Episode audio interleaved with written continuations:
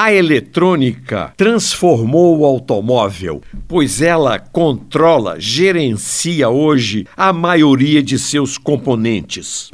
Mas traz algumas pequenas desvantagens, como, por exemplo, as pastilhas de freio, que não exigiam nenhuma técnica nem ferramenta especial para serem substituídas. Os automóveis ganharam hoje o freio elétrico. Nada de puxar a alavanca para acionar o freio de estacionamento. Em compensação, os carros dotados de freio de estacionamento elétrico exigem a presença do computador para a troca das pastilhas traseiras, para aliviar a pressão do freio de estacionamento. E muito mecânico, desconhecendo esse procedimento, já trocou as pastilhas traseiras, forçando e danificando esse dispositivo do freio elétrico.